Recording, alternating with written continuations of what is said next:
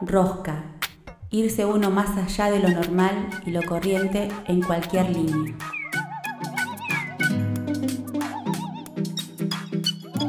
A partir de este momento le vamos a dar mil vueltas a las mismas cosas. La rosca, la rosca. El significado se lo das vos. Nosotros solo damos la vuelta. Se viene.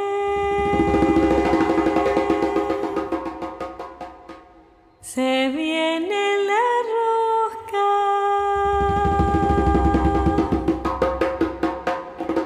La rosca. Muy buenas noches, comenzamos el programa número 5. ¿Número 5? Número 5, sí. Y estamos escuchando de fondo Mambo Number 5. Ah, ¿sí? Sí. ¿Estamos escuchando eso? Bueno. Chan, chan, chan, chan, chan. ¿Así era la canción? Les cuento a la gente que, eh, como es grabado, no escuchamos la música de cortina, entonces la tenemos que imaginar. Estamos imaginando. Y nuestro inglés es bastante precario. Que Más que precario no existe, digamos. Lo tenemos que decir. Sí. Y bueno, estamos comenzando el programa número 5 de la Rosca Radio con. Hoy tenemos una novedad. Sí. Porque hoy es martes, pero también puede ser viernes. Claro, por eso.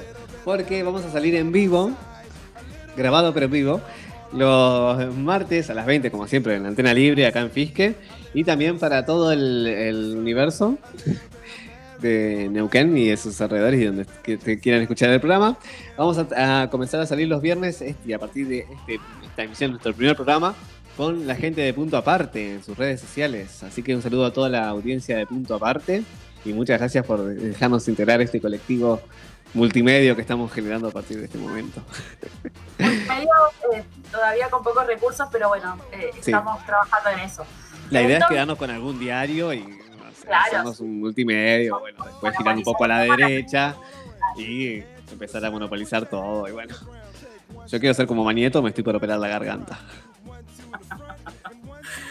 Entonces le recordamos, Lucho, a la audiencia que el viernes 9 de abril vamos a estar saliendo en vivo por eh, el Instagram de Punto Aparte Cultural. Estamos saliendo, estamos saliendo, nos está escuchando la gente. En este momento. Hoy es martes y es viernes. Así es, porque así enroscados somos. Así es. Eh, eh, martes 6 estamos saliendo por Antena Libre de eh, 20 a 22 horas y viernes 9 también estamos saliendo eh, por eh, el Instagram de Punto Aparte Cultural también de 8 a 10 de la noche. Así Y que le- bueno, además les digo que para ustedes es el programa número uno. Punto aparte. claro. Sacame la cortina, no, no va más la cortina. Es el programa número uno para punto aparte. Y eh, el número cinco para la gente que nos viene escuchando de. Y también estamos en nuestras redes, La Rosca Radio, en Instagram, en Facebook y en. Como la Rosca Radio, no nos enredemos más. Sí, y en Spotify también nos busca como La Rosca Radio. Y también tenemos Twitter, aunque no nos sigue nadie, amiga, síganos en Twitter. Más pobre que el Twitter de La Rosca. Bueno, Más Eh. pobre que de la rosca. Un nuevo, un nuevo dicho que lo vamos a con. Pero bueno, igual por, por Instagram donde nos siguen todos, pueden seguirnos. Y escuchar también, además de escuchar el programa entero que están escuchando en este momento, también les comentamos que quedan subidos en formato podcast eh, para la prosperidad en nuestro Spotify. En La Rosca nos buscan La Rosca Radio en Spotify. Y pueden escuchar las entrevistas también por separado. Para si les interesó alguna entrevista o quieren compartirla con alguien, eh, pueden acercarse al Spotify, abrir sus celulares y escuchar La Rosca Radio por ahí también cuando lo deseen. Bien, ¿y qué, qué más tenemos en el programa de hoy? Bueno, hoy eh, tenemos a dos tremendos invitados. Eh, la verdad que eh, gente que empezamos a conocer por las redes y que bueno, eh, en este andar y en este camino nos vamos eh, sumando algunas actividades y bueno, después vamos a dar algunas novedades con respecto a una de las invitadas que tuvimos y que pasó hoy en La Rosca. Les contamos que estamos, eh, hoy vamos a hablar con eh, Robert Cuevas, él es músico de aquí de la ciudad de Fisque Menuco.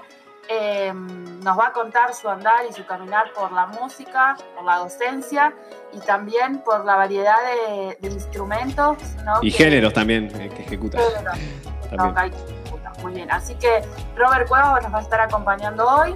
Y también nos va a estar acompañando Claudia Sarabia Páez. Ella es de la ciudad de Plotier, en Neuquén. Eh, es investigadora independiente y gestora cultural, miembro del directorio del Consejo Federal de Folclore de Argentina, profesora y licenciada en letras, lingüística, experta en folclore y magíster en antropología, dedicada a los estudios del contexto de la música campesina del norte neuquino, doctora dedicada a la difusión del folclore de la Nor Patagonia y correalizadora e impulsora de la ley Cantoras de protección a la música campesina en Neuquén. Así que tremendo. Atenta a la gente de Neuquén que van a descubrir, o por lo menos nosotros estuvimos descubriendo muchas cosas que no sabíamos de, las cantoras, ¿no? De la música del norte neuquino. Eh, la verdad que muy buena la, investigación y ojalá que Claudia siga con nosotros. le hemos hecho una invitación. Pero ahí estamos. Después le, les confirmamos cuando nos acepte. estamos negociando, estamos negociando, pero. Sí, estamos negociando con Claudia. Los honorarios y demás. No, pero la verdad que estas entrevistas eh, son para, para escucharlas porque aparte nos dejan un montón de aprendizaje y conocimiento que hay muchos investigadores aquí en la región eh, que se dedican ¿no? al tema de la cultura, en este caso Claudia a la música eh, y a elementos también del norte neuquino, pero bueno, esto, empezar a rescatarlos y encontrarnos está buenísimo y que este programa lo pueda impulsar eh, también. Es como nuestro, nuestra leitmotiv. Así es, un lujo que nos, que, nos vamos a dar tener la Claudia en el programa. Y Robert, bueno, que nos va a contar también su, su, paso por el rock, el tango, sobre todos los géneros musicales, también un músico de acá de Fisque, que hemos compartido giras y cosas así. Eh, Va a contar algunos secretitos de Luciano, Roberto, me parece. Y yo cuento de él también, porque claro, ahí, nos tiramos así como, como el tenis. A vos contás eh, lo otro. Claro. ¿Y eh, qué más tenemos para el programa de hoy? Tenemos la agenda cultural, donde vamos a seguir difundiendo cosas para que la gente se siga formando y capacitando y también eh, acompañe a los artistas que están trabajando en la docencia en talleres independientes. Eh, ¿Qué más? ¿Qué más? Tenemos la selfie, la selfie de un grupo vocal. Ah, muy lindo también. De músicas de aquí de la región.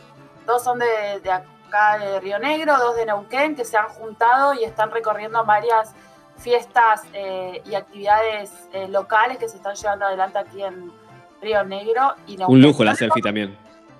No les vamos a decir quiénes son porque ellos se van a presentar.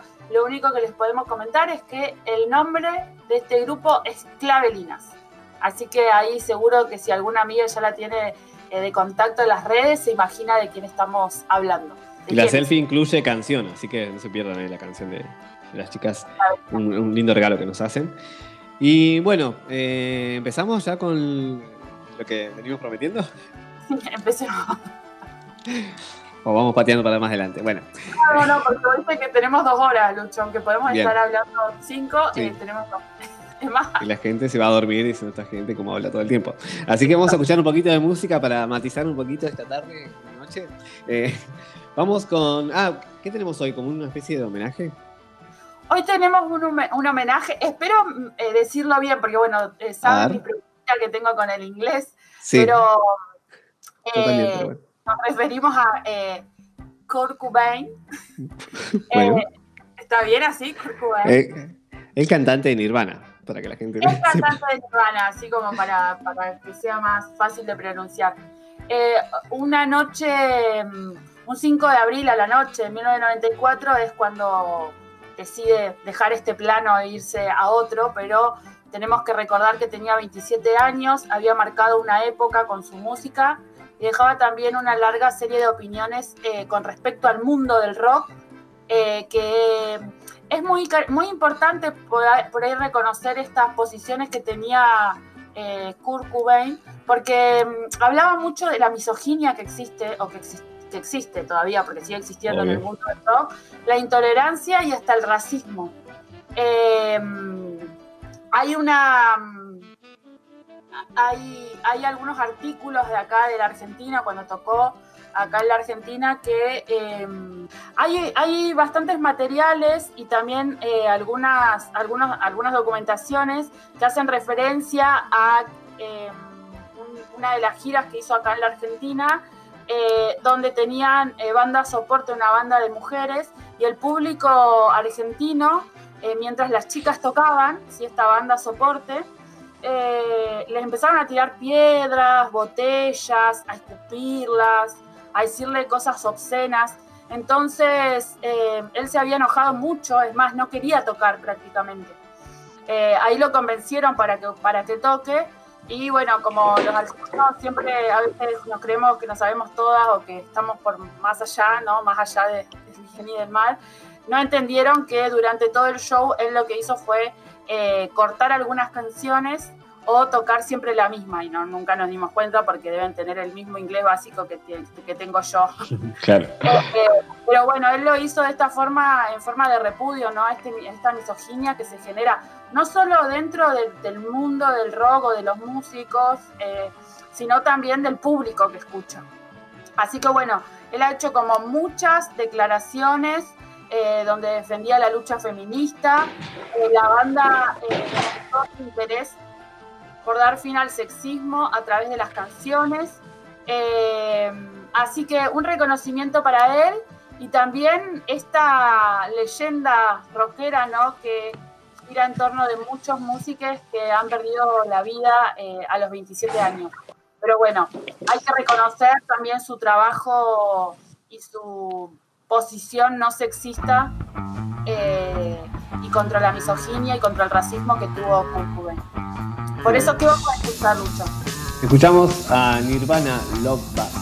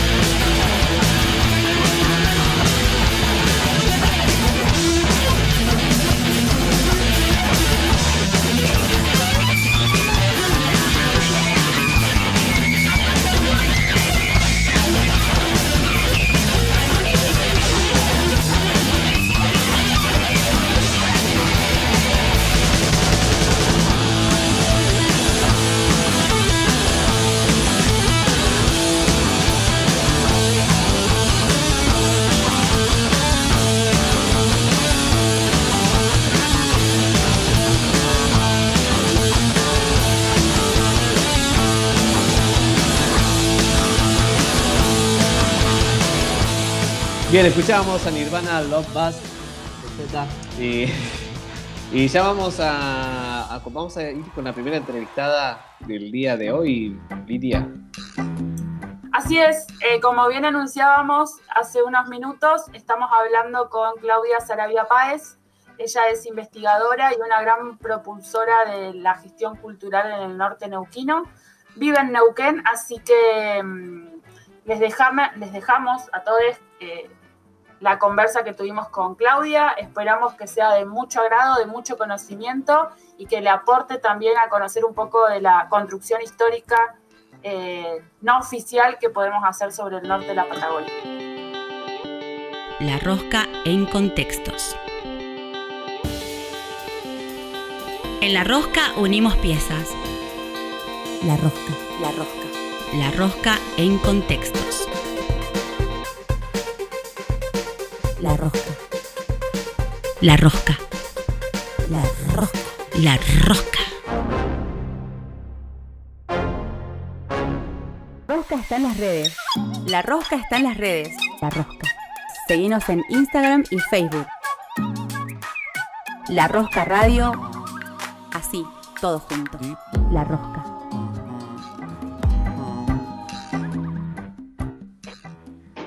Y seguimos en la Rosca Radio y ahora vamos con una entrevista. Hoy vamos a. Hoy tenemos una entrevista diferente. Vamos a cambiar un poco la visión. Siempre entrevistamos a, los artistas, pero nunca habíamos tenido, hablábamos recién antes de empezar a grabar la nota con nuestra entrevistada de ahora, eh, alguien que eh, se dedique por ahí a la parte más de investigación y a la gestión cultural en sí. Eh, así que está, está buenísimo tener esta nueva posibilidad en la Rosca Radio. ¿Y con quién estamos hoy, Lidia? Sí, hoy nos, eh, nos acompaña Claudia Sarabia Páez. Ella es investigadora de los contextos eh, de la música mm, campesina y gestora cultural. Eh, ella reside en Plotiero, en la provincia de Neuquén, así que Claudia, te damos la bienvenida a La Rosca. Muy buenas tardes, noches, ¿cómo estás? Buenas tardes y bueno, encantada de, de este, poder compartir con ustedes eh, algo de, lo que hago. Así que, bueno, este, es otra puerta que se abre para dar a conocer, para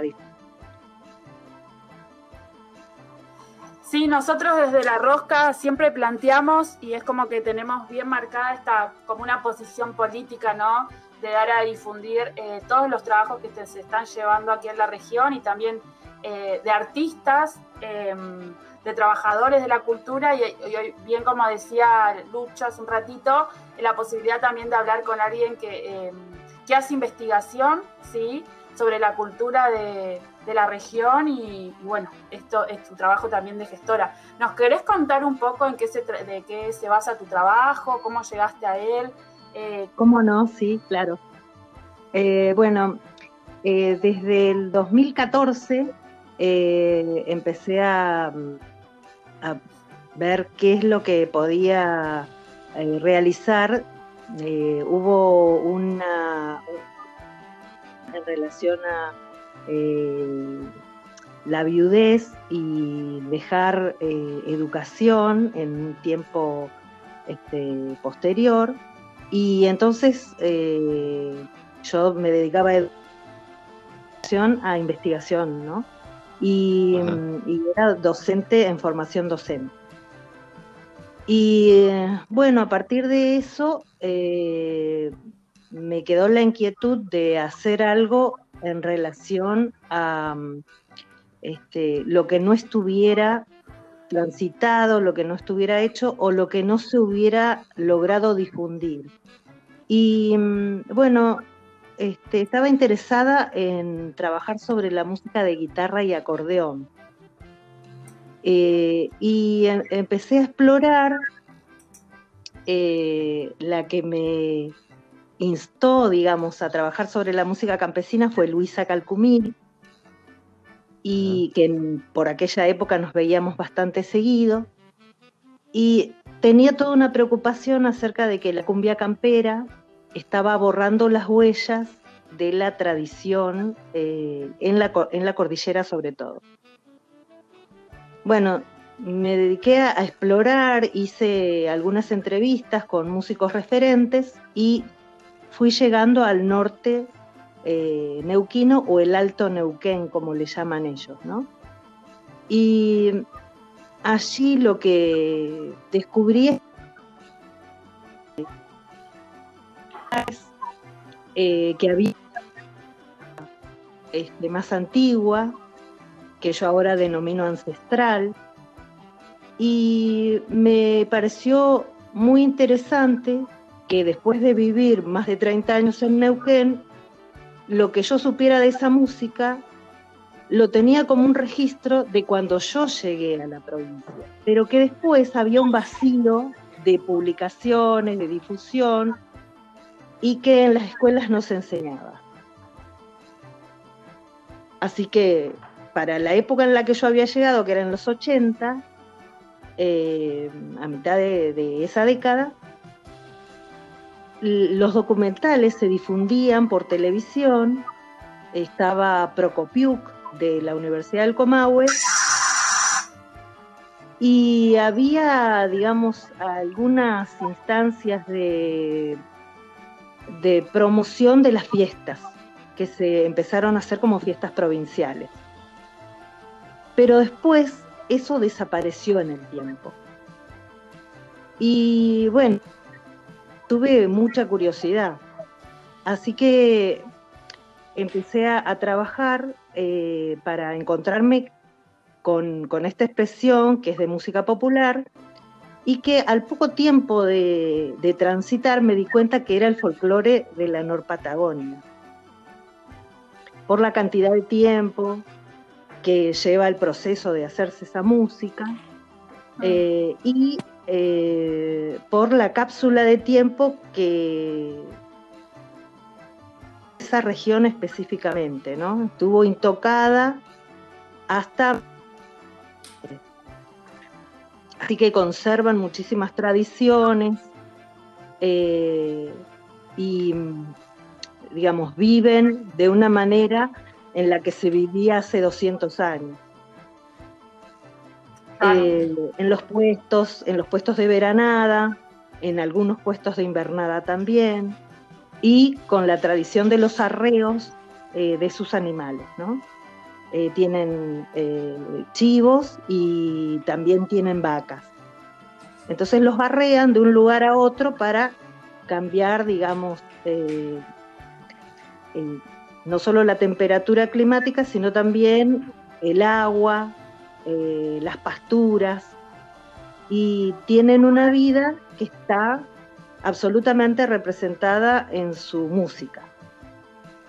Entonces lo que me propuse fue trabajar sobre los contextos de la música campesina. Esto significaba ir a los lugares en donde la música tenía lugar, eh, pero obvié al principio las fiestas populares eh, masivas y traté de encontrar eh, unas fiestas más pequeñas a las que yo pudiera tener acceso. Y encontré las fiestas de santo. Celebran, eh, celebran San Juan, ah, San Antonio. San Sebastián, ¿no? Celebran celebran eh, de manera magnificente San Sebastián, pero después en la casa de la gente también celebran al santo. Y, ah, y bueno, y hay distintos eh, santos de acuerdo a los nombres de las personas, ¿no? Pero hay unos santos que son más cultivados que, que otros. Y después también está el culto a la Virgen de Lourdes, que está en Ailinco, que es un lugar este, junto al Domullo, que es el volcán Domullo, mm. y eh, que eh, descubrí que había cabalgatas religiosas como peregrinaciones que ya tienen más de 20 años. Eh, y que, digamos, llevaban tres o cuatro días realizarlas y cada noche se hacía música. Así que estuve durante tres años recorriendo fiestas de santo, eh, conociendo familias. Una familia me relacionaba con otra. Iba entrando a las casas de la gente y eh, me enfoqué específicamente en entrevistar mujeres eh, ya mayores en edad de 75 que son portadoras de de toda su historia familiar y de la historia de la región. Y la, impronta, digamos, de todas esas costumbres está como influenciada, bueno, obviamente por la Iglesia Católica y, el- y las costumbres que vinieron, digamos, pero hay también algo de los pueblos originarios. Sí, sí, sí. Eh, en el segundo año mi trabajo empezó a, a detectar que había muchas señales eh, que tenían que ver con los pueblos originarios. Y, y encontré más señales todavía en un mundo que es más varonil, que es el de las cabalgatas. Entonces ahí, que están plenamente en la naturaleza, eh, hay pedido de permiso para entrar a la cordillera del viento, permiso para tomar agua de una vertiente, para eh, introducir a, a para que puedan beber y para que puedan comer pasto. Entonces todo es eh, con sumo cuidado y respeto en relación al lugar, al espacio. Ajá. Y bueno, eso es absolutamente una señal de pueblos originarios. Claro.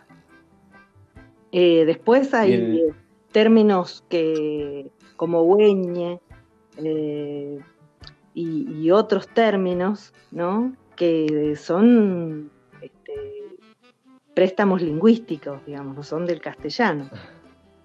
Claro. y, y que Peñi, ¿no? Y, entre Ajá. los varones se, se tratan de esa manera. Hay términos que se dicen en, en Mapudungún. La rosca está en las redes. La rosca está en las redes. La rosca.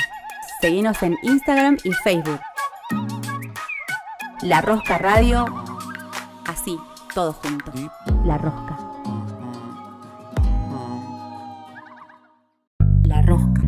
Herramientas para no hacer nada. La Rosca. La Rosca.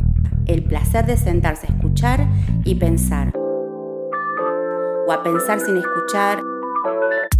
O a escuchar. O a escuchar. O a escuchar. O a escuchar. Y después Y- y todo lo que es artesanía textil, todo tiene guardas. Todo tiene guardas Ajá. este, originarias.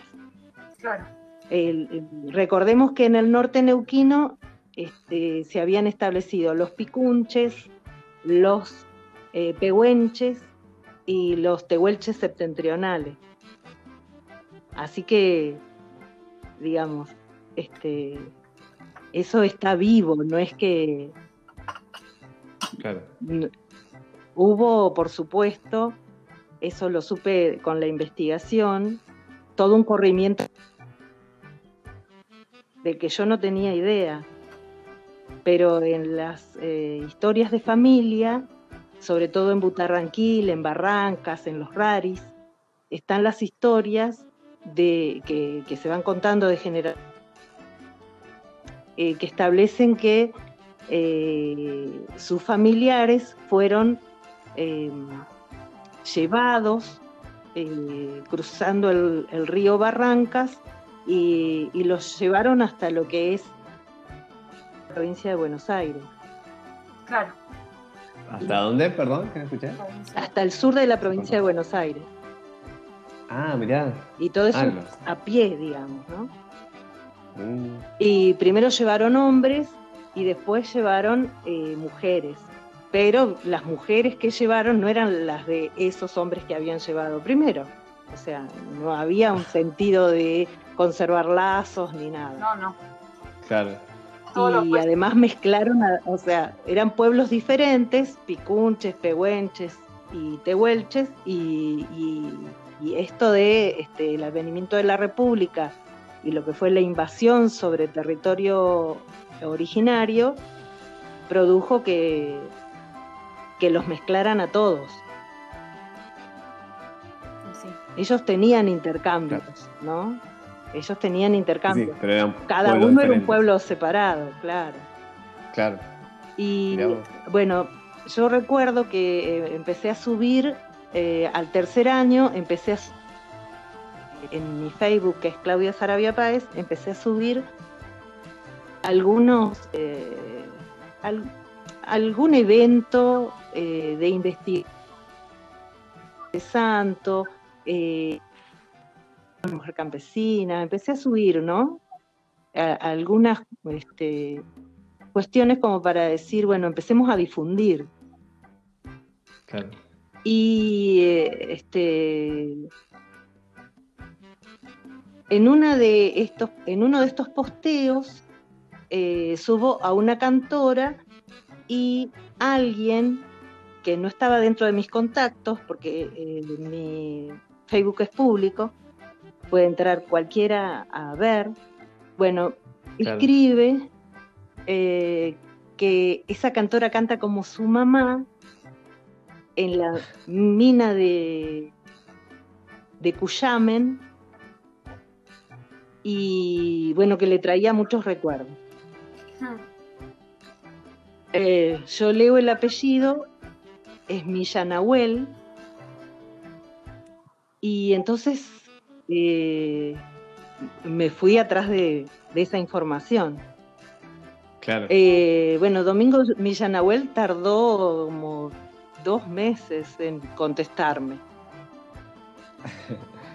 Yo eh, constantemente probaba esto de, volver a contactarlo, ¿no?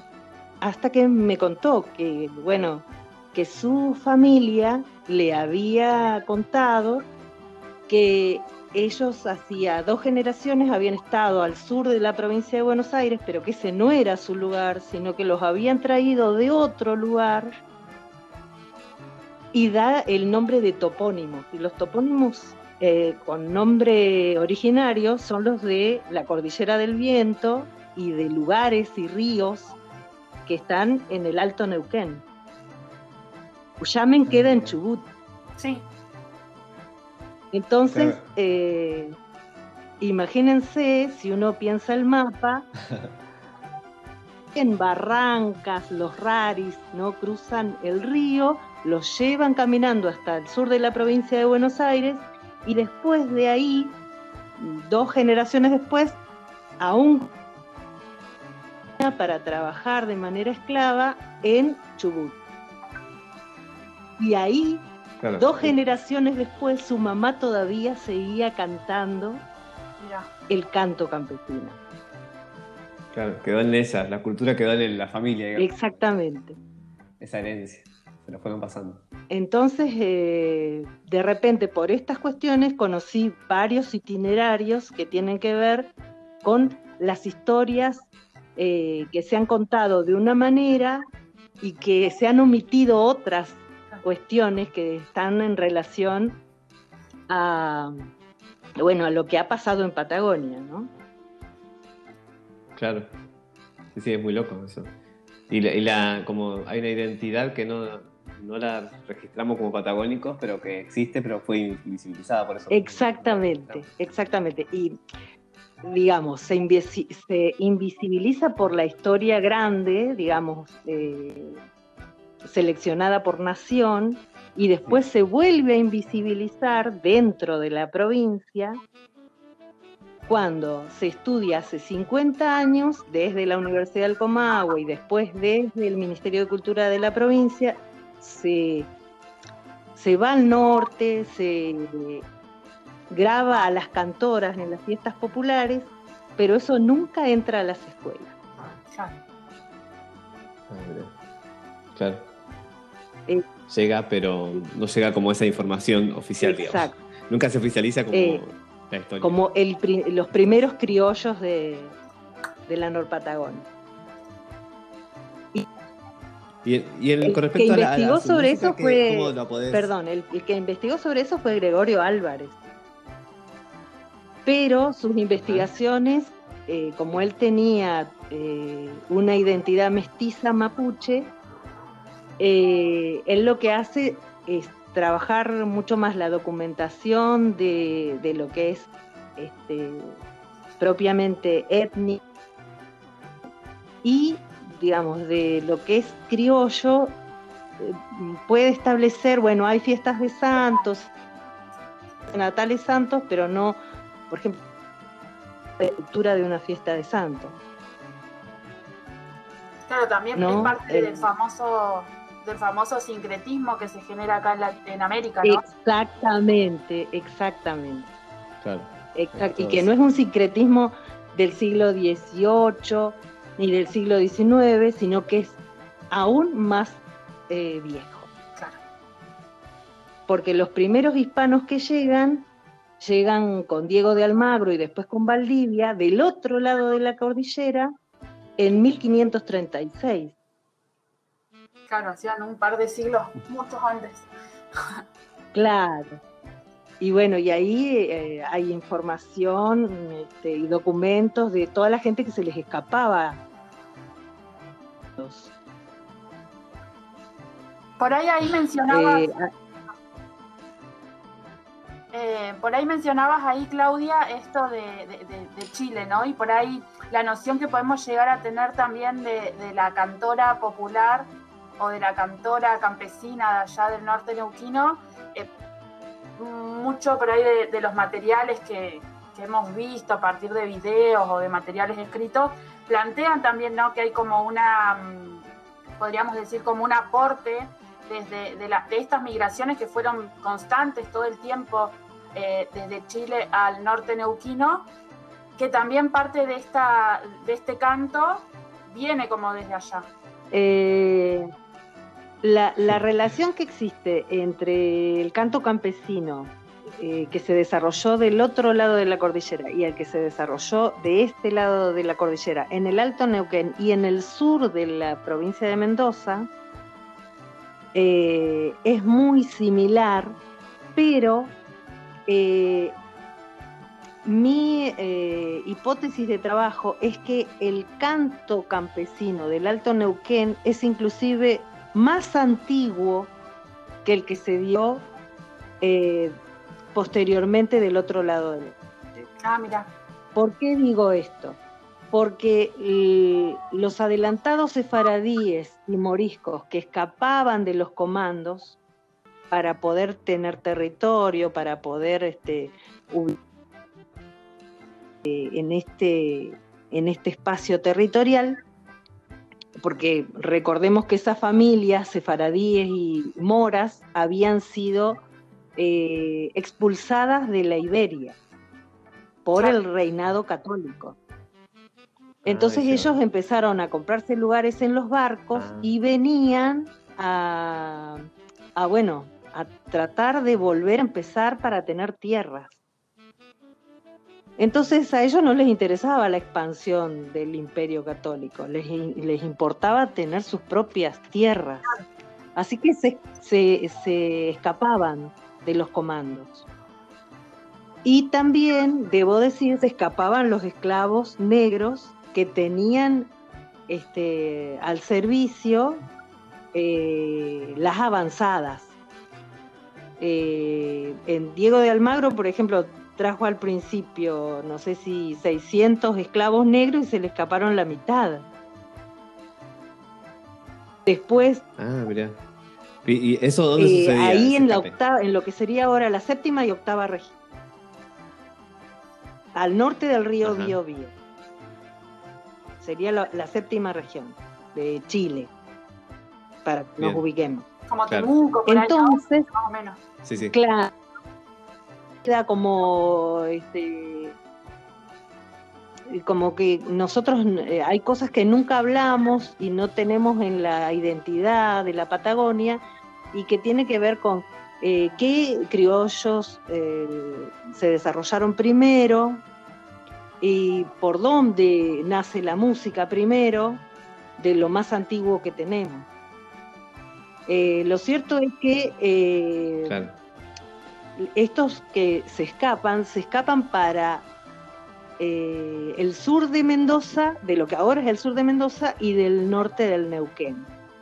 Y esto está atestiguado por curas itinerantes salesianos del siglo XVII y del siglo XVIII, que ya encuentran comunidades mestizadas y Mm. Eh, que les parece raro que ya sepan Ah, eh, el viejo y a ellos los pone en duda porque, bueno, se dan cuenta que los que los mestizaron eran hispanos sefaradíes, o sea, judíos conversos. Ah, Nos terminás de cerrar Claro. toda la Ah, historia, mirá. Claudia.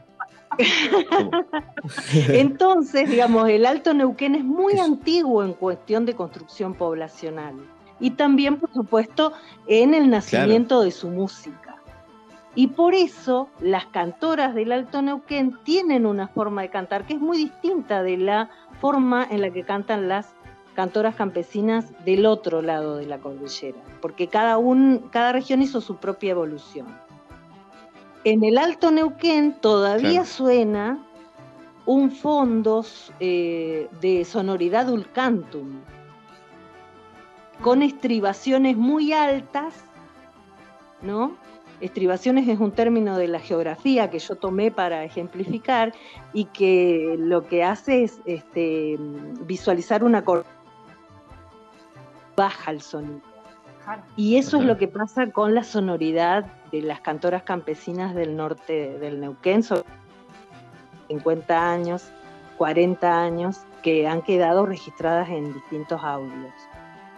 Y, y bueno, y que eso Claro. es un sonido americano, como nosotros tenemos un oído colonizado por la música europea y la forma de establecer parámetros europea, cuando escuchamos esa música nos parece eh, rara o nos parece eh, estéticamente eh, ajena al oído nuestro y eso es lo americano en realidad. Claro.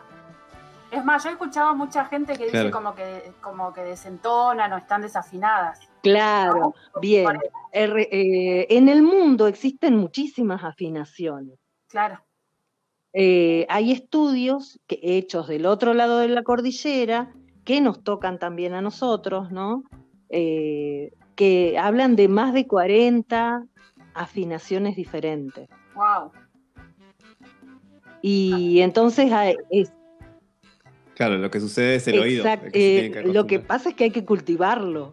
Claro, Y hay que cultivarlo como, nos Claro, como cultivaron nuestro oído en las escuelas totalmente. o a través de los medios de comunicación. Claro. Así es. Y eso es lo que hay que hacer. Sí, sí. O sea, hay que llevar a los medios de comunicación esa música para que no sea raro para nosotros algo que es en realidad netamente americano. Y que es el folclore, que hay en la Nor Patagonia. Sí, sí. Bueno, Así- eso estuve tratando de hacer desde mi No, gestión no- cultural. ¿No? A modo de sinergia, como no tenía eh, quien apoyara eh, lo que es traer cantoras, lo que era llevarlas a los medios de difusión, bueno, busqué ayuda en el 2018 en el estado neuquino, que propició charlas en donde teníamos como invitadas cantoras. Eh, nueve intervenciones de peñas, eh, llevaba este, la música campesina a través de cantoras y can permiso en una peña para que nos dieran un espacio de media hora para cantar. Y, y bueno, la gente nos recibió muy bien en Neuquén Claro, mejor. Capital. Bueno, explicábamos esto de que tiene que haber lugar para el folclore de- del territorio, que los que venimos de otros lugares, de, de otras provincias, este, tenemos que ser generosos porque realmente nosotros hacemos nuestros espacios para cantar lo nuestro, pero resulta que el folclore de, de aquí ha quedado arrinconado. Sí, la verdad que un, un trabajo de, mm, en realidad, de recuperar ¿no? Esta, estas raíces que tiene nuestro territorio, porque también eh, muchas veces se habla que como que el folclore de la Patagonia eh, o es copia de otros lugares, ¿no? de otras regiones de la Argentina, o como que no hay un folclore, y eso es como que se discute un poco en la academia en, el to- en torno al folclore. Entonces me parece que tu trabajo lo que viene a revitalizar también esta identidad eh, musical, ¿no? Eh, que existe en nuestro territorio y como bien vos decías, estuvo eh, invisibilizada eh, y se sigue invisibilizando cuando eh, en las escuelas no, no lo conocemos o, o en general Les sugiero para incluir en la entrevista, eh, bueno, a la máxima referente del canto campesino en el Alto Neuquén, que es eh, la cantora Esther Castillo. Voy a hacer una tonada. Eh, es viejísima esta tonada. Está dedicada a las madres.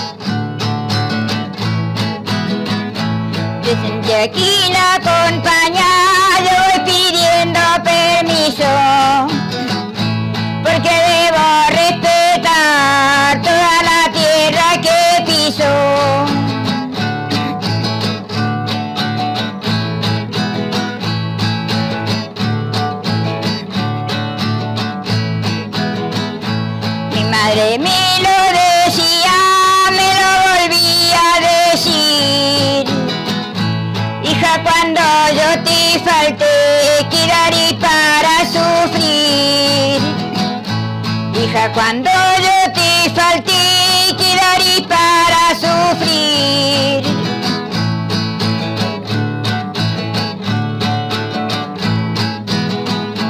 Si te hacen algún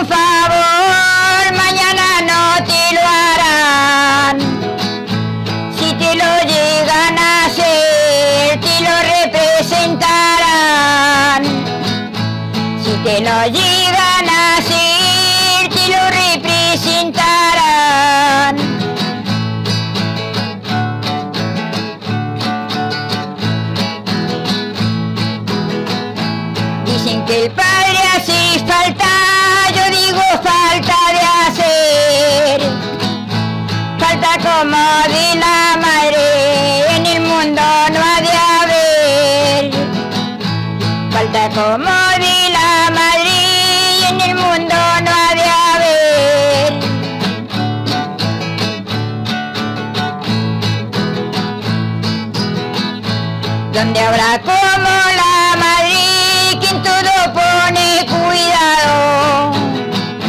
Y faltándonos la madre, quedamos desamparados. Y faltándonos la madre, quedamos desamparados.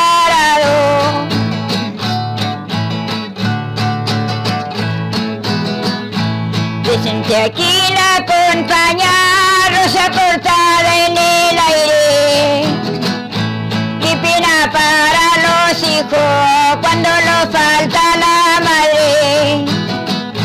Qué pena para los hijos cuando nos falta la madre. Esa tonada la aprendimos, la aprendió mi mamá, pero muchísimos años. De otra cantora. Y ella, la- a mí me gustó y sí que la aprendí yo también. Y la canté muchísimo. Y esa, esa letra, bueno, yo antes la cantaba en un trinado, no tonada como ahora. Fue cortina cuando hacían el programa Tizando el Juego en Chosmalal. Pero años fue cortina esa, esa letra. Ahí está trinado.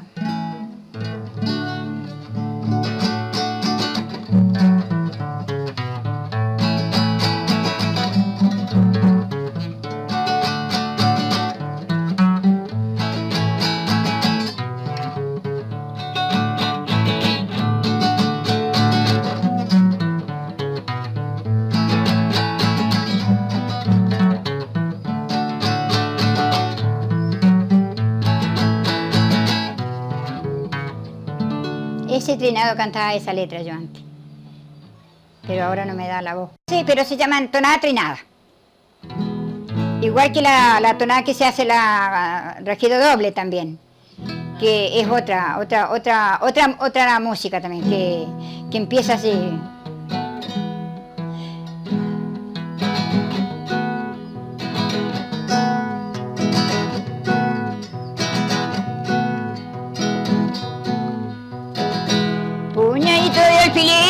Parecen tus pestañas.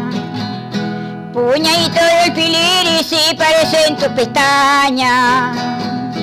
Que cuando va, que cuando a mí se me mira, a mí la clavas en el alma. Que cuando a mí te me mira, a mí la clavas en el alma.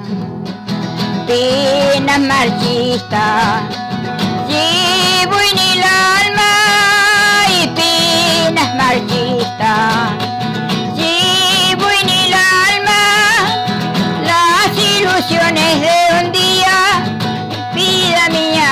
Se acaban. Las ilusiones de un día, vida mía pronto se acaban. Esa es una canción con registro doble. Yo la escuché escucharlas nomás y cuando la he cantado también ha sido siempre escuchada nomás. La rosca está en las redes. La rosca está en las redes. La rosca. Seguinos en Instagram y Facebook. La Rosca Radio. Así, todo junto. La Rosca.